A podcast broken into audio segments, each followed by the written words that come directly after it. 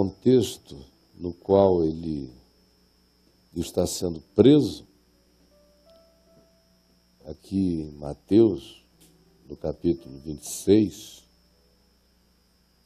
depois que Judas o entrega e aguarda dos principais sacerdotes do sinédrio, dos anciãos do povo, se apodera dele e Pedro reage, puxando de uma adaga e cortando a orelha de Malco, servo do sumo sacerdote, ao que Jesus respondeu primeiro com um ato de cura, restaurando-lhe imediatamente a orelha e falando com Pedro, dizendo: Bota essa espada na tua bainha, porque aquele que com ferro fere, com ferro será ferido.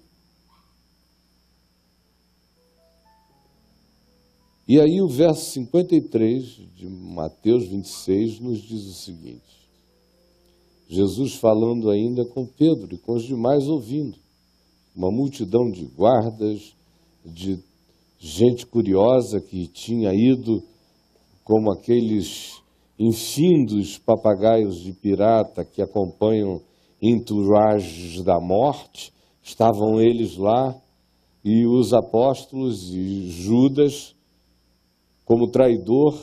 É um cenário escuro no meio da noite, com tochas, e Jesus diz essas palavras.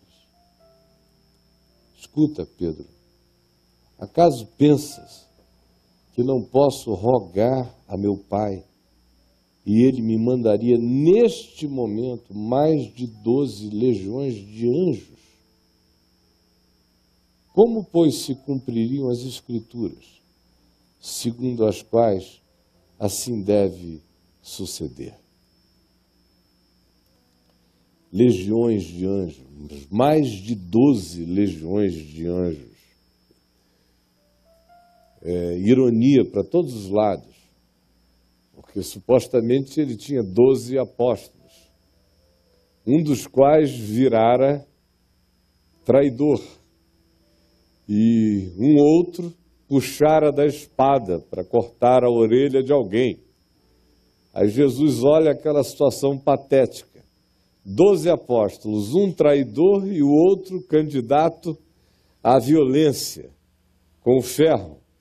E ele diz: escuta, o que, que você está pensando?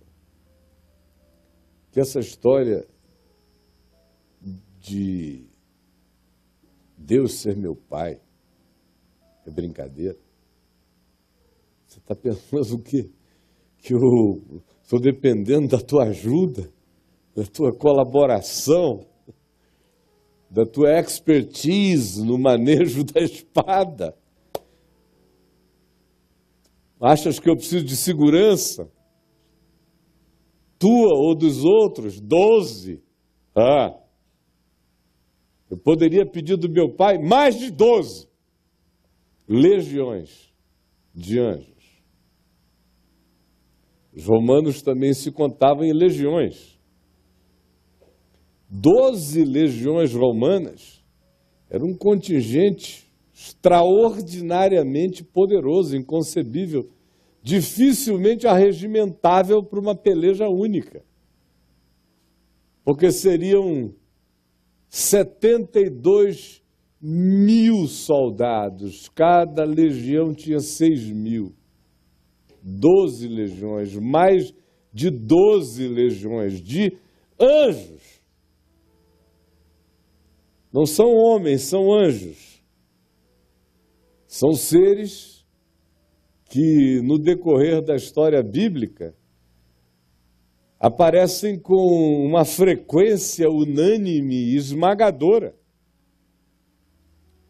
Os anjos fazem parte de uma determinada categoria bíblica sobre a qual, sobre cuja realidade há afirmações constantes e ininterruptas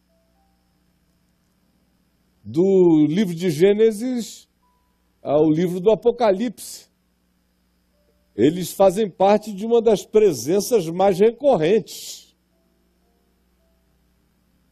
Fora a presença humana, do ponto de vista da menção de criaturas, o livro Bíblia é uma designação, é algo produzido de homens para homens, com linguagem humana. Por isso, o protagonista histórico principal é o homem. Agora, o segundo, mais importante, é a figura do anjo.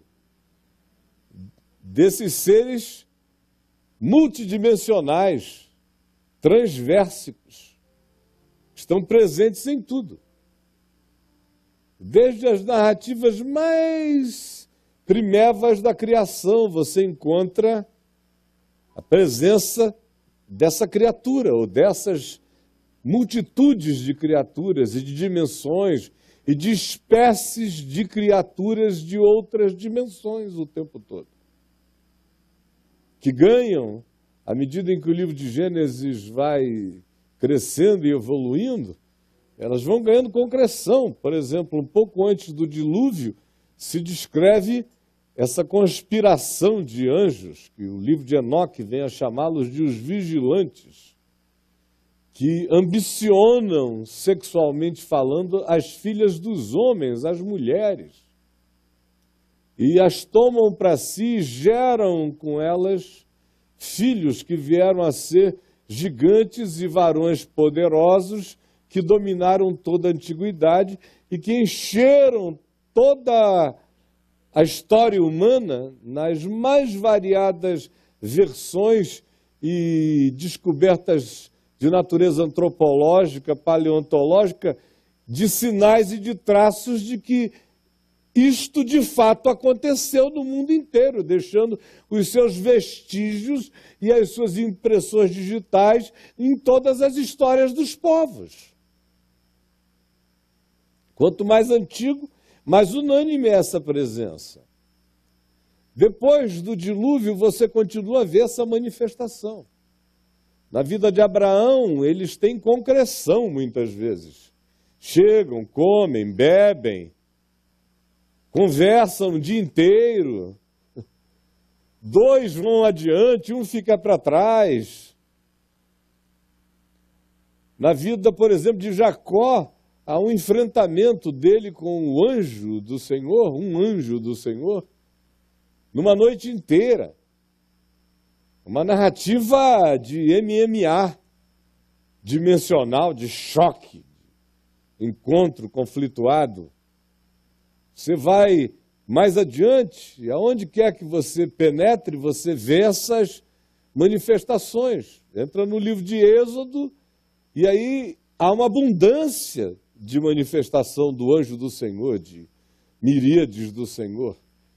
Entra no livro de Josué, em Canaã, com eles, chega ao ponto de que um dia, numa cidade que veio a se chamar Boquim, o anjo do Senhor pregou concretamente para toda uma assembleia do povo de Israel, chamando-os ao arrependimento, ao ponto de que eles vieram a chorar e prantear tanto que o nome do lugar veio a chamar-se Boquim. Leia em Juízes, no capítulo 2. No livro de Juízes, por exemplo, quase todo juiz que é levantado em Israel, com algumas exceções, mas há a participação desses seres de outras dimensões, chamados anjos. Anjo significa apenas mensageiro, não designa nada além disso, de, de alguém que traz uma mensagem, que faz uma intervenção em nome de. É um representante é uma criatura com missão, vinda de outra dimensão, no sentido e na perspectiva boa. Ou criatura com má intenção, nesse sentido, não carrega traços do Pai, carrega a traição ao coração do Deus Criador. Você prossegue, não só nesse período dos juízos, mas você vê quando se começa a mencionar Davi, a presença do anjo do Senhor. Você entra nas histórias dos reis de Israel, ou dos profetas, há uma abundância. As manifestações vão variando, vão, vão viajando do, da visitação concreta à manifestação subjetiva, em visão, em visualização de cenário que não necessariamente tem uma concreção externa no espaço-tempo, mas apenas na percepção psicológica do vidente. E anjos falam, se comunicam. É o caso de Zacarias, por exemplo, que tem uma quantidade enorme desse tipo de encontro com esses mensageiros numa dimensão que para ele é hum, descrita de modo um tanto subjetiva. Outras vezes é objetivíssimo, como uma narrativa em Isaías que nos diz que um, um anjo do Senhor saiu e feriu do exército de Senaqueribe numa noite a 185 mil homens da linhagem de comando do exército que estavam sitiando Jerusalém e queriam tomá-la, que por causa disso todos foram embora acontecimentos de haver um grupo mínimo de guerreiros de Israel lutando contra miríades de combatentes inimigos e de repente os inimigos saírem em retirada porque tiveram visão de anjos do Senhor. Ou o episódio de Eliseu pedindo ao pai que abrisse os sentidos do seu servo que com ele estava, para que Geazi visse que mais eram os que estavam em favor de Eliseu e de Geazi do que a multidão de inimigos que estavam cercando a casa deles.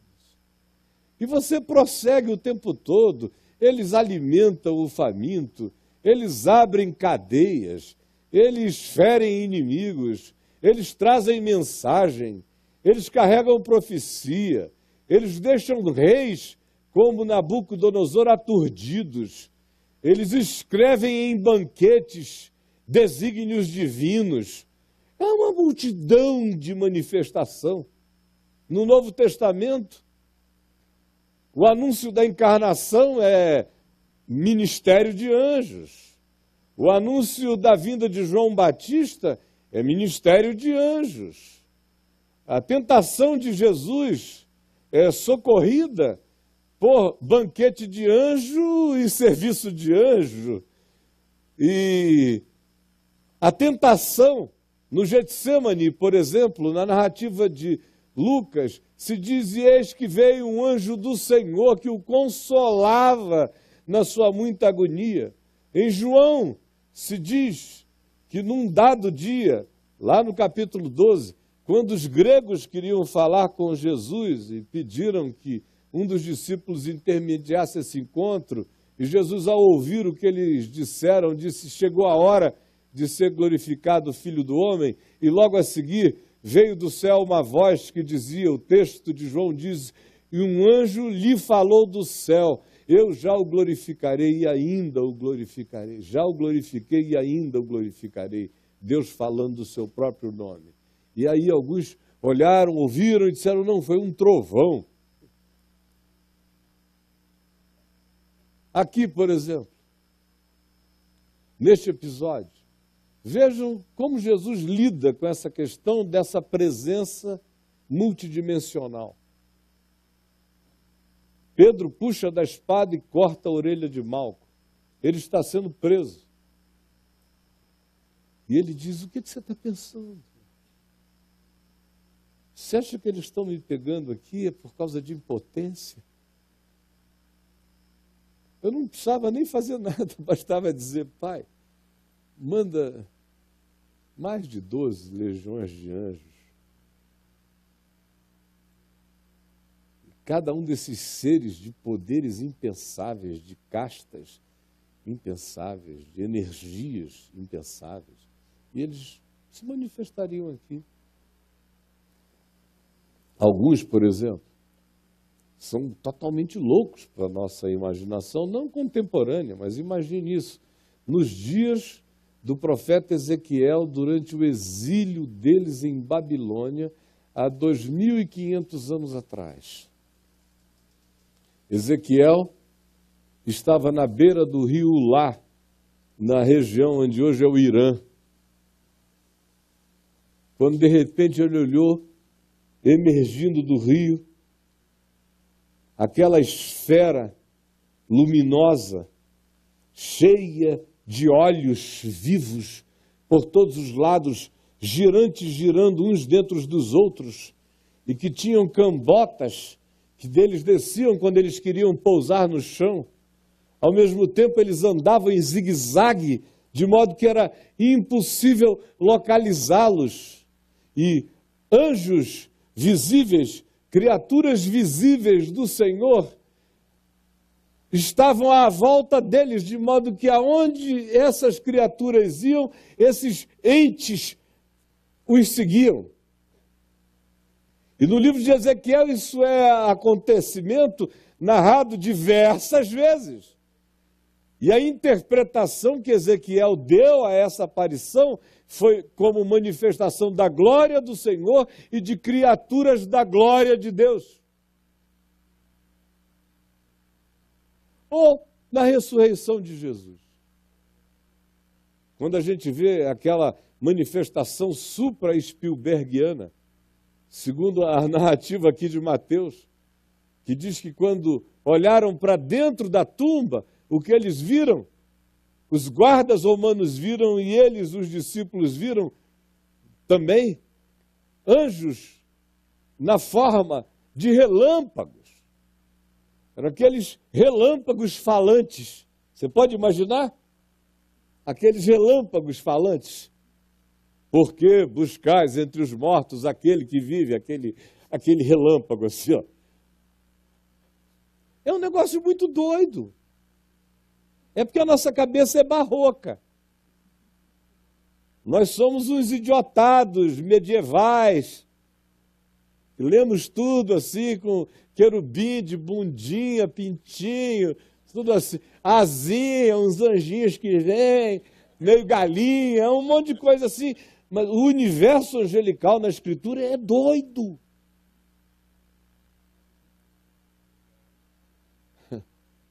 E, e não tem cara definida. Não tem. Pode ter a cara desse aparato hipermoderno de Ezequiel. Ao mesmo tempo, os entes que estão presentes nisso têm fisionomias multifacetadas como podem ser relâmpagos falantes,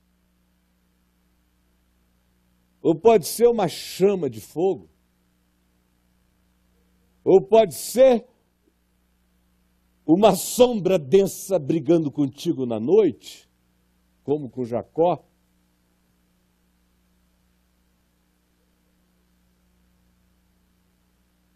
Ou pode ser vento, ou pode ser sonho pode se manifestar de muitas formas. Paulo, depois, por exemplo, que você viaja o livro de Atos dos Apóstolos vendo anjos tirando de cárceres, abrindo portas, levando mensagens, você vê e chega na interpretação subjetiva de Paulo em Efésios, ele diz que a nossa luta não é contra carne nem contra sangue, contra dimensão do espaço-tempo apenas, mas nós estamos em luta frequente contra camadas dimensionais, influências dimensionais. Ele diz em Efésios 2 que são forças mediúnicas do mal nas regiões celestes. São tentativas espirituais de penetração da gente o tempo todo. por onde quer que a gente faculte acesso, porque são entes de maleabilidade quase infinita, de adaptabilidade impensável para a nossa pobreza, para a nossa mediocridade, de naturezas e de manifestações energéticas que a gente não consegue nem avaliar, a gente mal entende o significado da matéria Estamos entrando nela. Imagina a quantidade de outras formas de energia e de universos, de principados, de camadas e camadas dimensionais, de poderes, de níveis e níveis de seres. O Apocalipse descreve aquele ser vivente que é uma bola de olhos. É muito louco. Você lembra daquele ser vivente que é uma bola de olhos para todo lado? É uma bolota de olhos, milhões de olhos para cima, para baixo, para dentro, para todo lado. Aquele ser na presença de Deus que tem olhos para dentro, para fora, para todas as dimensões. É um ser de múltipla percepção, de indizível percepção. Ele é assim descrito. Agora, por que, eu estou dizendo isso?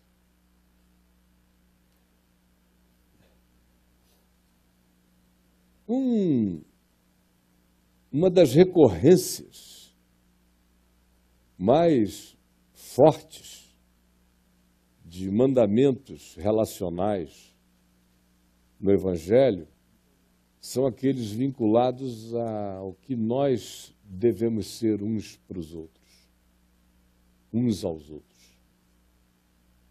Amai-vos uns aos outros, levai os, as cargas uns dos outros, perdoai-vos mutuamente. São os mandamentos da mutualidade. Há 36 menções de mandamentos de mutualidade no Novo Testamento, bem explícitas. E aí, o que isso tem a ver com o que eu estava dizendo sobre ela? Pense primeiro, eu vou voltar ao anjo. Como isso faz parte de uma lei da vida e de um princípio da vida. Onde há criaturas, Deus determina que criaturas socorram criaturas. Essa é a lei da vida. O mais forte ajuda o mais fraco. O mais sábio ajuda o menos experiente. O que tem ajuda o que não tem. O que pode ajuda o que não pode. Chega-se ao ponto de que Jesus ensina que a maneira de recebê-lo, receber a Ele, Jesus, e receber o Pai dele, ele diz: aquele que me recebe, recebe meu Pai. E aquele que recebe a alguém em meu nome, a um desses pequeninos, a mim me recebe. De modo que eu acolho Deus quando eu acolho o outro. Eu dou alguma coisa para Deus quando eu dou alguma coisa para o necessitado. É a minha única maneira de servir a Deus é servindo o próximo, ou a vida, ou a criação, ou a natureza dele, criada por ele. Agora volte ao anjo. Toda hora eu ouço pessoas me perguntando, mas escuta, Deus não é, Deus não é Deus. Claro que Deus não precisa de anjo, que Deus não precisa de ninguém. Mas assim como Ele me deu a responsabilidade de tendo socorrer quem não tem, de podendo ajudar quem não pode, de sendo ser para quem não conseguiu alcançar ainda aquilo.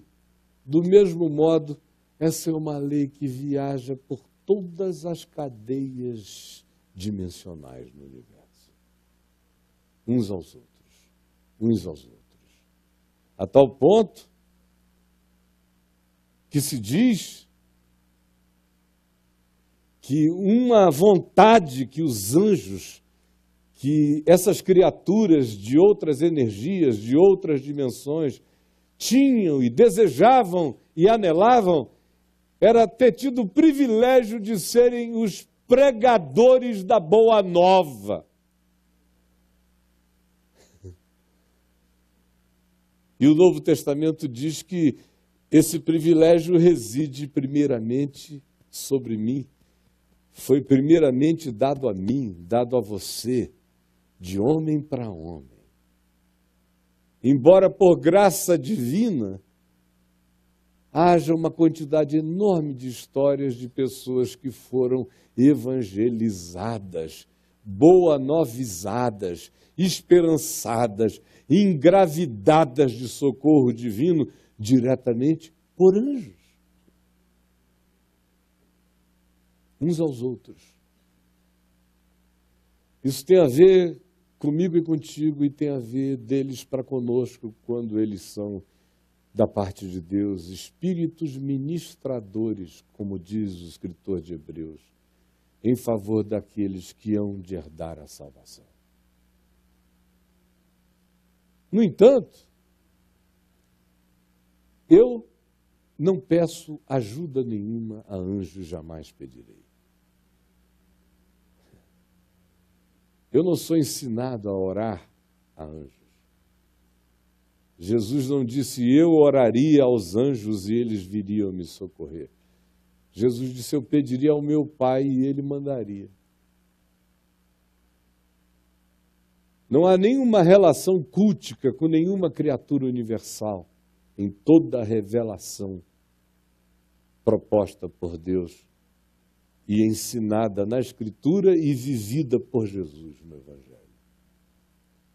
Ao contrário, a gente vê o próprio João, o apóstolo, no livro do Apocalipse, diante de uma visão impactante, chocante, perplexante de um desses seres, ele cai aos pés dele querendo adorá-lo, mas o ser o levanta e diz: Põe-te sob teus pés, eu sou teu irmão, eu sou coparticipante desta graça. Eu sou um conservo teu. Nada além disso. Paulo adverte acerca daqueles que faziam culto a anjos. Ele escreve aos Colossenses. Isso era uma coisa tão forte que tinha gente já começando a querer ter uma relação direta com o anjo particular, começando uma idolatria angelical. Por outro lado, essa era uma coisa tão forte que Paulo, escrevendo aos Coríntios, no capítulo 11, ele diz às mulheres da igreja de Corinto, para se diferenciarem das prostitutas de Corinto, que andavam sem véu, como era o costume das mulheres decentes à, à época, andavam sem véu, com o cabelo desgrenhado, a cara de fora, naquela cidade entre mares, que era Corinto, um lugar de imensa promiscuidade do mundo greco-romano, a ponto de ter virado verbo. Eu corintianizo, tu corintianizas, nós corintianizamos, que, é, que significa nós putarizamos. Literalmente era isso que significava. Eu putario, tu putarias, nós putaríamos. Isso era corintianizar, esse era o significado do nome da cidade tinha virado verbo. Aí Paulo diz às mulheres discípulas do Senhor naquele lugar: olha, botem um véu na cabeça, porque para vocês demonstrarem que vocês são pessoas que andam sob autoridade, e também porque existe uma determinada obsessão de anjos em relação a essa oferta sensual. Está lá em 1 Coríntios do capítulo 11. Por causa dos anjos. É claro que não está falando de pano, está falando de atitude. A palavra véu, exousia, no grego, significa autoridade. É, Ponham-se sob autoridade, espiritualmente falando, na consciência de vocês. Portanto, isso não é uma coisa apenas antiga. O Novo Testamento está carregado dessas presenças como socorro divino, tanto quanto dessas presenças como principados e potestades malignas, tanto quanto, quanto como presenças de recado, de revelação, de mensagem e de curas divinas e de intervenções divinas. E se você pergunta por quê? Apenas por essa razão. uns aos outros. Assim como você não ora a mim, você ora ao Pai, e o meu coração se toca e eu te ajudo, e eu viro anjo para você, você vira anjo para mim. Não porque eu me ajoelhei e orei pedindo que você se tornasse um anjo para mim. Mas frequentemente há pessoas pedindo socorros divinos e os anjos que vão e que chegam são irmãos, amigos, parentes e outros. Como se diz, alguns sem o saberem acolheram a anjos.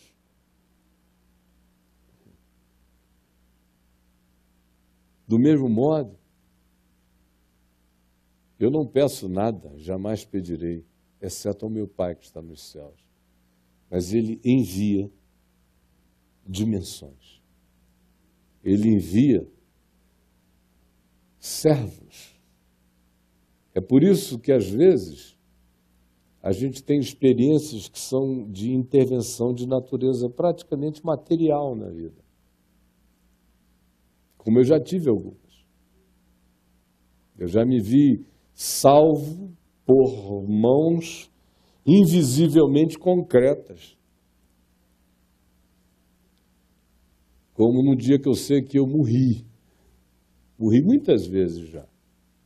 Mas essa foi uma das ocasiões em que eu saí totalmente do eixo da gravidade e fui embora ia me abismar numa estrada embaixo, um ônibus passando para todos os lados e caminhões, e era altíssimo, e eu agarrado com uma coluna pesada, eu estava fazendo amarração de colunas no terceiro andar de um tanque, alto, todo de concreto, quando eu fui com a coluna agarrado com ela e tudo.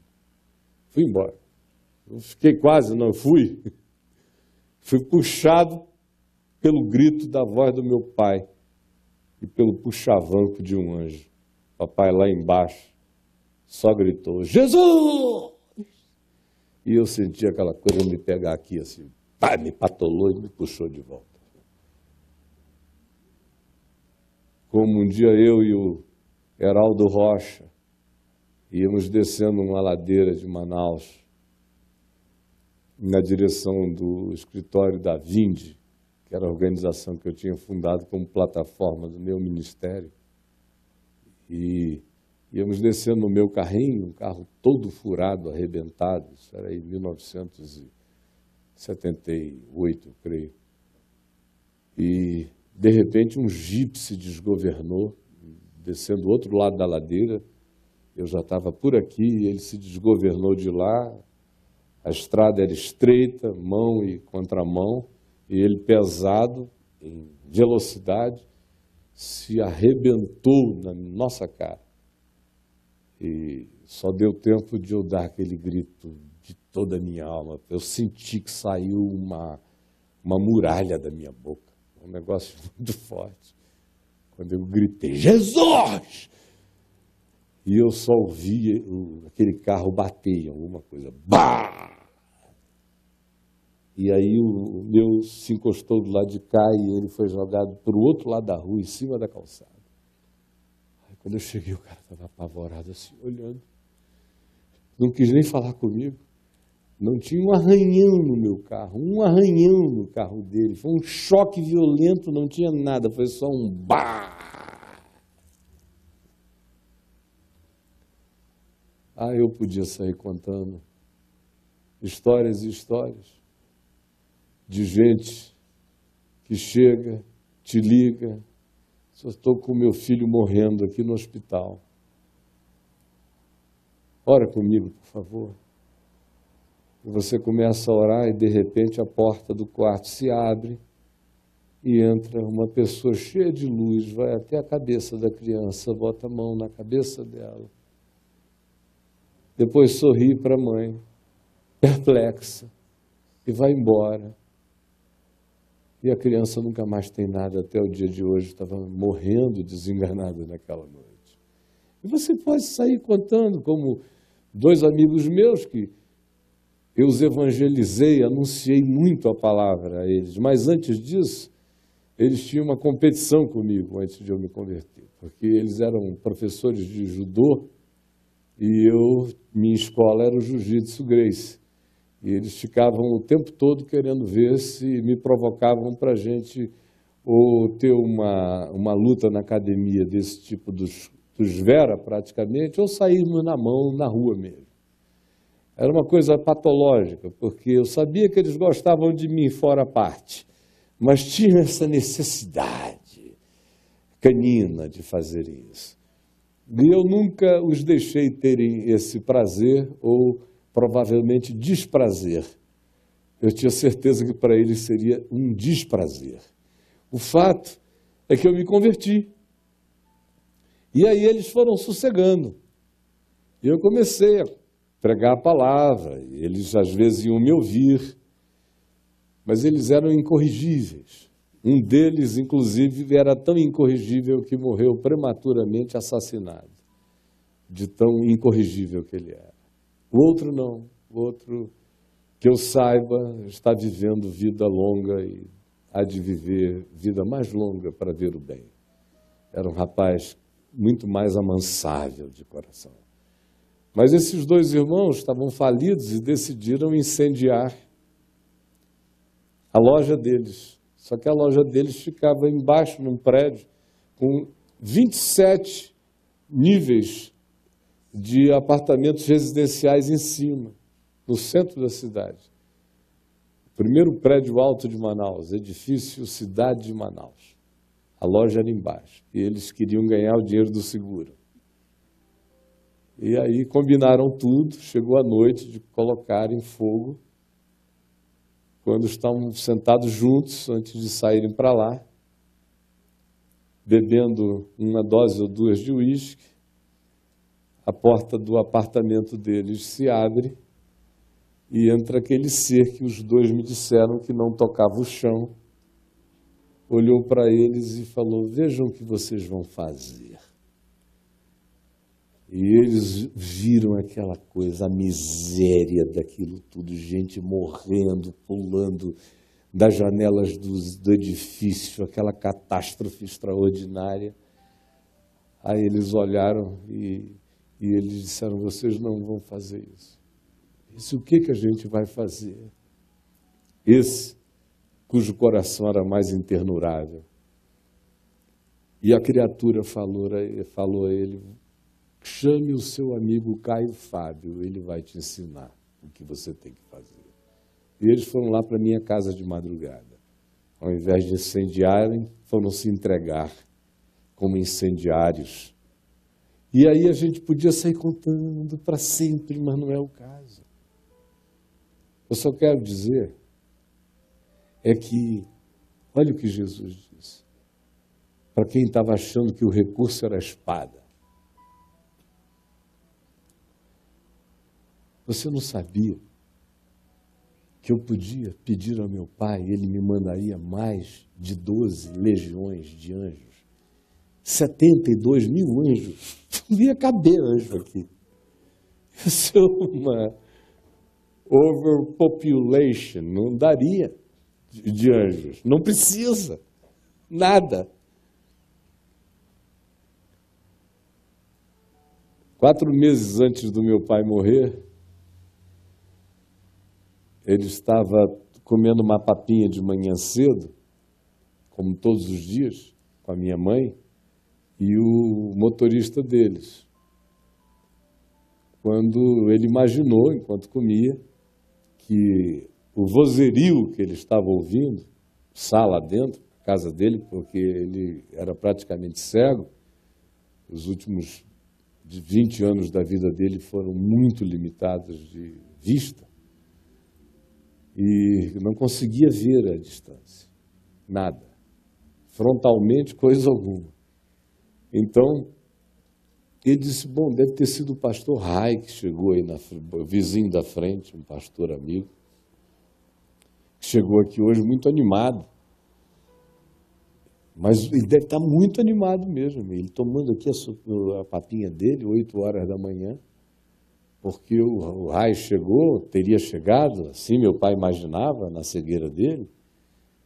e fazendo o motorista do meu pai se render. Era aquela voz forte. Perdeu, perdeu, perdeu, bota a cabeça aqui, não sei o quê. E, tá, e meu pai tranquilo, nem dando bola para nada. Até que, de repente, ele foi ouvindo. Aí eram mais vozes. Ele falou: Meu Deus, esse negócio está ficando estranho. Aí pegou o óculos dele, botou para ver se enxergava o que era aquilo. Quando a minha mãe, que estava a um metro dele, esse vozerio estava no máximo um metro e meio, ele ouviu a minha mãe dizer: Parem com isso em nome de Jesus. Aí ele falou: Não, a minha mulher não toma o nome de Jesus em vão esse negócio deve estar feio. Aí botou o óculos, quando ele olhou, aí ele disse que viu para lá, viu para cá, ele viu aqueles três homens enormes, grandões, o motorista dele com a cabeça na mesa, os sujeitos com três pistolas automáticas apontadas, tinham vindo para qualquer coisa. Aí papai olhou para aquilo, se levantou, com a muleta dele, a bengala, olhou para eles e disse: Retirem-se da minha casa, em nome de Jesus. Ninguém tira nada de mim que eu espontaneamente não dê. Saiam daqui! E eles saíram se atropelando, se atropelando. Foi um negócio horrível. Acabaram presos na esquina. Três policiais assaltantes. Quatro meses depois, meu pai morreu. Mas naquela noite, foi quando eu fiquei sabendo, eu liguei para ele. Falei, puxa, papai, você não deixou ninguém me informar o que estava acontecendo aí? Ele falou, ah, não queria lhe preocupar, meu filho, você tem tanta coisa na cabeça, ficar pensando em bobagem.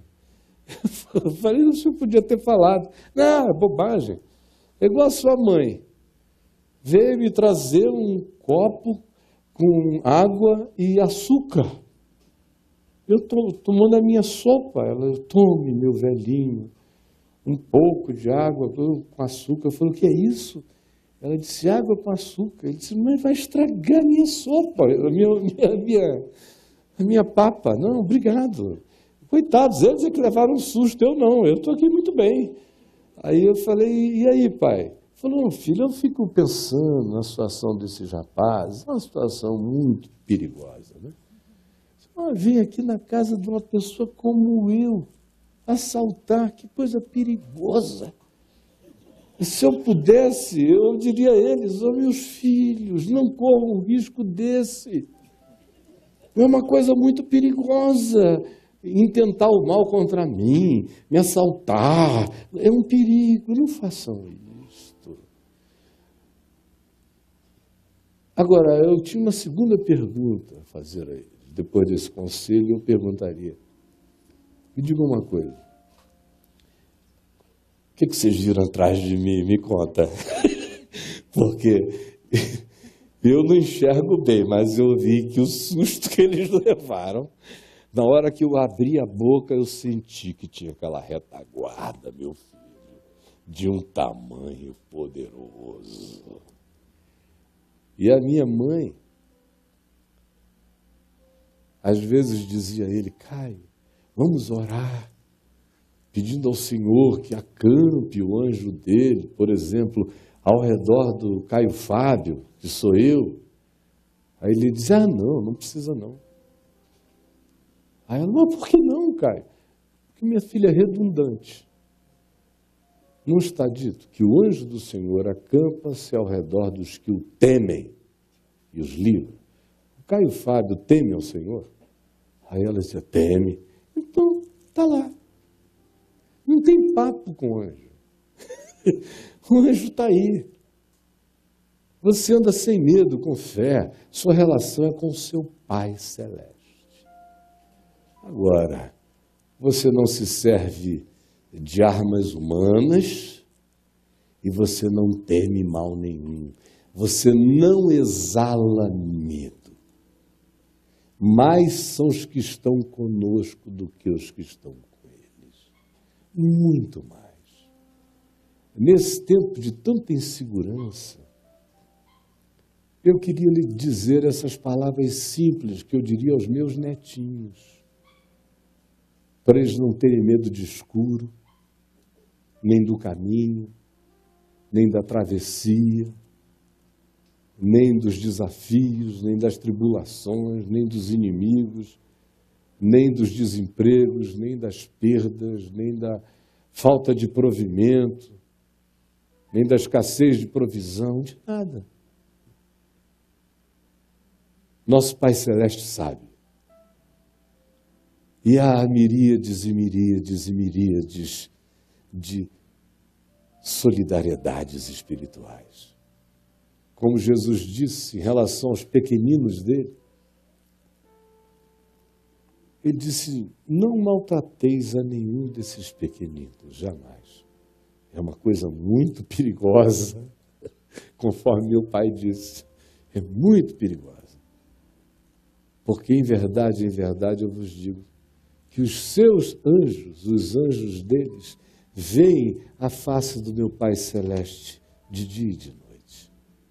É uma interface de socorro, de solidariedade, de fraternidade multidimensional. Isso está no centro de algumas das conversas mais importantes da Escritura, ou de afirmações das mais veementes. Por exemplo, aquele que habita no esconderijo do Altíssimo e descansa à sombra do Onipotente, diz ao Senhor: tudo é ao Senhor. Tu és o meu refúgio, tu és o meu baluarte, Deus meu em quem eu confio pois ele te livrará do laço do passarinheiro, da peste perniciosa, cobrir-te-á com as suas penas, sob as suas asas estarás seguro, a sua verdade é pavês e escudo, não te assustarás do terror noturno, nem da seta que voa de dia, nem da peste que se propaga nas trevas, nem da mortandade que assola ao meio-dia. Caiam mil ao teu lado, dez mil à tua direita, tu não serás atingido. Somente com os teus olhos contemplarás e verás o castigo dos ímpios. Pois disseste: O Senhor é o meu refúgio, fizeste, portanto, do Altíssimo a tua morada. Nenhum mal te sucederá, praga nenhuma chegará à tua casa, pois aos seus anjos dará ordens a teu respeito, para que te guardem em todos os teus caminhos. Eles te sustentarão nas suas mãos, para tu não tropeçares alguma pedra. Pisarás o leão e a áspide, calcarás aos pés ao leãozinho e a serpente. Porque a mim se apegou com amor, eu livrarei poluei a salvo, porque ele conhece o meu nome. Ele me invocará e eu lhe responderei. Na sua angústia, eu estarei com ele. Livrá-lo-ei e o glorificarei. Saciá-lo-ei com longevidade e lhe mostrarei a minha salvação. Ele é o escudo, refúgio. Anjos são agentes de solidariedade cumprindo ordens do amor divino, em meu favor, em seu favor, e que o Senhor abra os nossos olhos para que a gente ande sem medo e vejamos que muito mais são os que estão conosco do que os que estão com eles, em nome de Jesus. Gente querida, vamos ficar em pé, vamos dar as nossas mãos.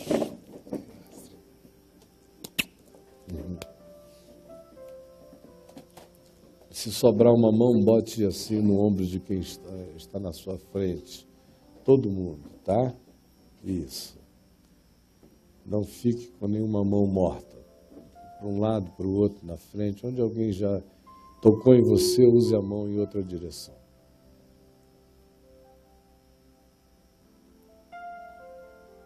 Senhor Jesus, nós nos tocamos como num como se nos tornássemos agora um único corpo um único organismo vivo, um grande organismo, aqui neste lugar e espalhados por toda a terra. Também nos tocamos mental e espiritualmente, porque não existe espaço-tempo onde as mentes se unem na intenção de um encontro. Num lugar não lugarizado, a gente se encontra porque a gente se reúne em Ti. E é no Teu nome que está a nossa convergência, aqui e em todos os lugares do universo.